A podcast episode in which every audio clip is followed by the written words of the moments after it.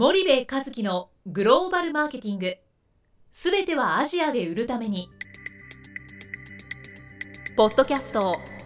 森部和樹のグローバルマーケティング。すべてはアジアで売るためには過去10年間で1000社以上の海外展開の支援を行った森部和樹がグローバルマーケティングを分かりやすく解説します。グローバルマーケティングとは世界のニーズに応えて利益を上げること。アジアで売るためにはものづくりプラスグローバルマーケティングを武器とした戦略を持たなければなりません。日本には素晴らしい企業が多く存在します。その企業とともにアジア市場を目指したい。再びジャパンアズナンバーワンと呼ばれる時代を作りたい森部一樹はそんな思いを持ちながらこの番組を皆様にお届けいたします。皆さんこんにちは。弊社より配信中の動画番組のご案内です。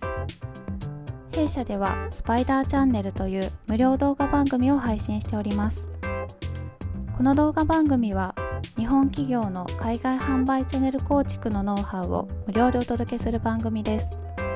またグローバルビジネスに関するさまざまな情報もお伝えしています。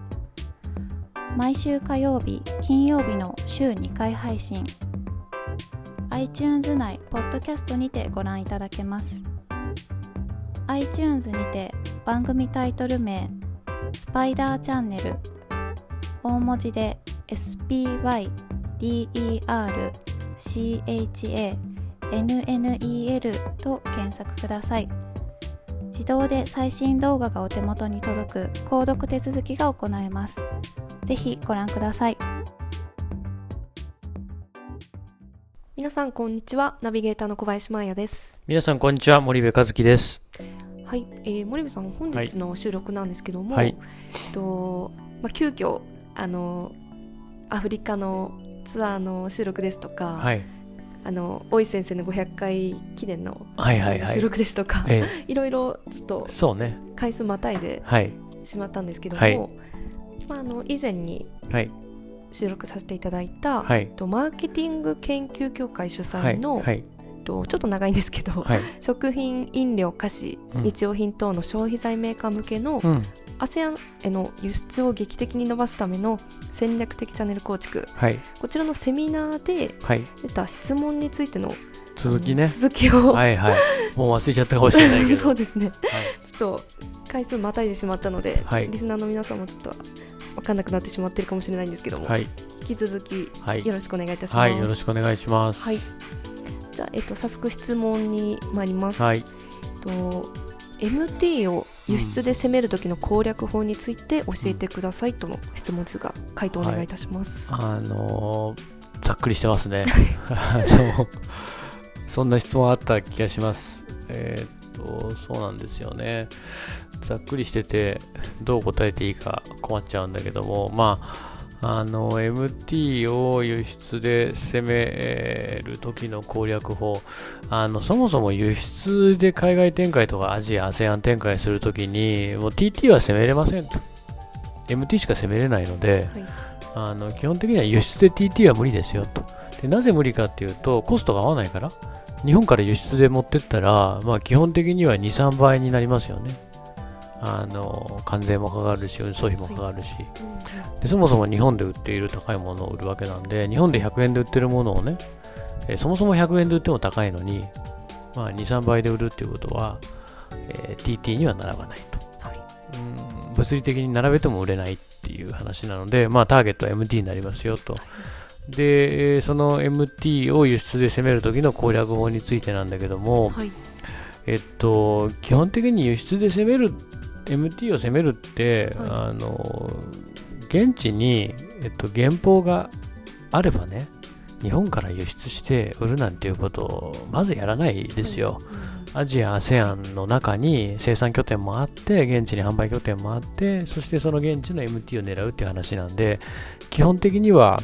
その輸出で MT を攻めるってこの質問の前提になっているのは海外には拠点は一切ありませんと。工場も日本ですと販売拠点も海外にはありませんと、そういった中で輸出で MT をどう攻めるかっていうまあ前提の質問なんだと思うんですよね、で確かそんな前提でいいですねって言って回答したと思うんですけども、あのいいですっておっしゃってたと思うんで、その前提で答えるともうあの一言で言うとディストリビューターの選定と管理育成これに全てはかかってますと。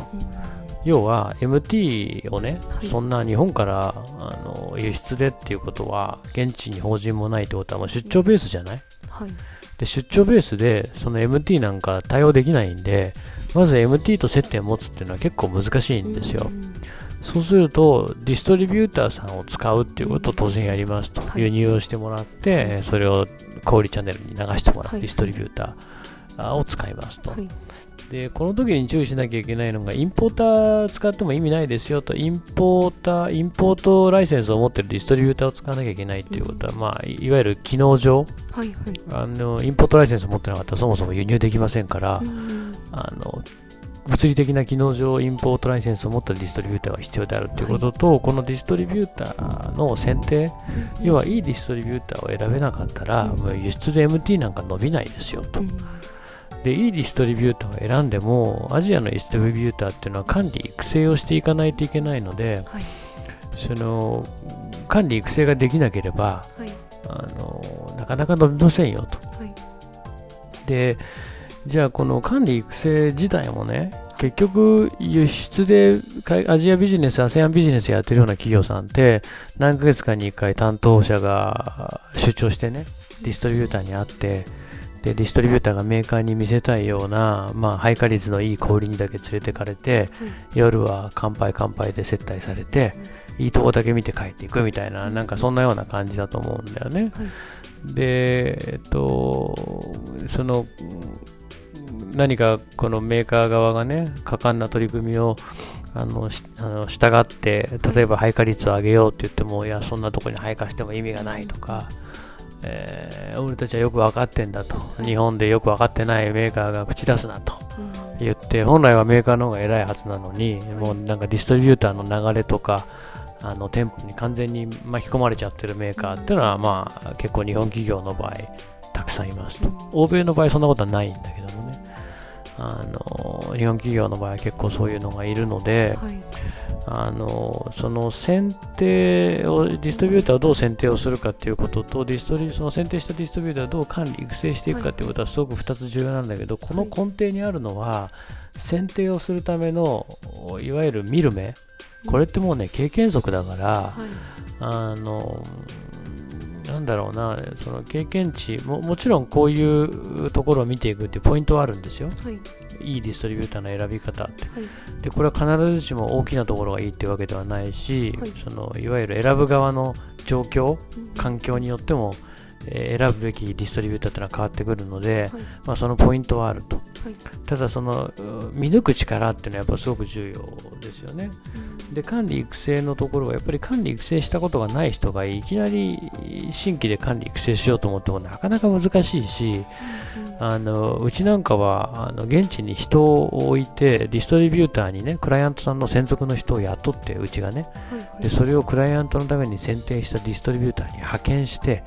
でそこでデイリーでオペレーションを管理してえー、日本に吸い上げてで日本から担当者が各州で現地に行ってうちの現地の従業員をの KPI を管理していくっていうそんなことをプロジェクト期間中ずっとやりますからね、あのそれぐらいのことをやらないと、はい、なかなかその管理っつっても難しいので、うん、なんだろうな攻略法って言ってももうそそれしかないんで、うんはい、そんななんか輸出でちょっとこうやってペロッとできちゃいますよっていうそういうことでもないんですけどね、はい、まあそのいくらやりたいかにもよるんですよけどね、はいはい、その輸出で ASEAN1 カ国例えば数十億やりたいとかっていう話だと、はい、それぐらいやんないとなかなか難しいんじゃないかなと思うんだけども、うん、なんかまとまりのない話って申し訳ないんだけども あのまとめると、はい。輸出で MT を攻める時の攻略法は、はい、いかにいいディストリビューターを選定するか、でこのいいっていうのがトリッキーで必ずしもでかいところ強いところがいいとは限らないのでそのいいまあ、はい。あえていいって言いますけど選定をするっていうことと、選定したところをどうやって管理育成していくか、はい。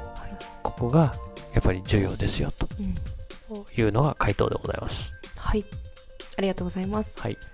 では本日お時間やってまいりましたのでここまでにいたします。はい。リサのみさんありがとうございました。はいありがとうございました。本日のポッドキャストはいかがでしたか？番組では森部和樹への質問をお待ちしております。ご質問は podcast アットマーク spydergrp.com grp.com ポッドキャストアットマークスパイダー grp.com までお申し込みください。たくさんのご質問をお待ちしております。それではまた次回お目にかかりましょう。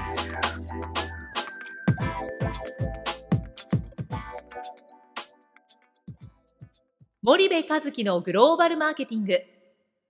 この番組はスパイダーグループの提供によりお送りしました。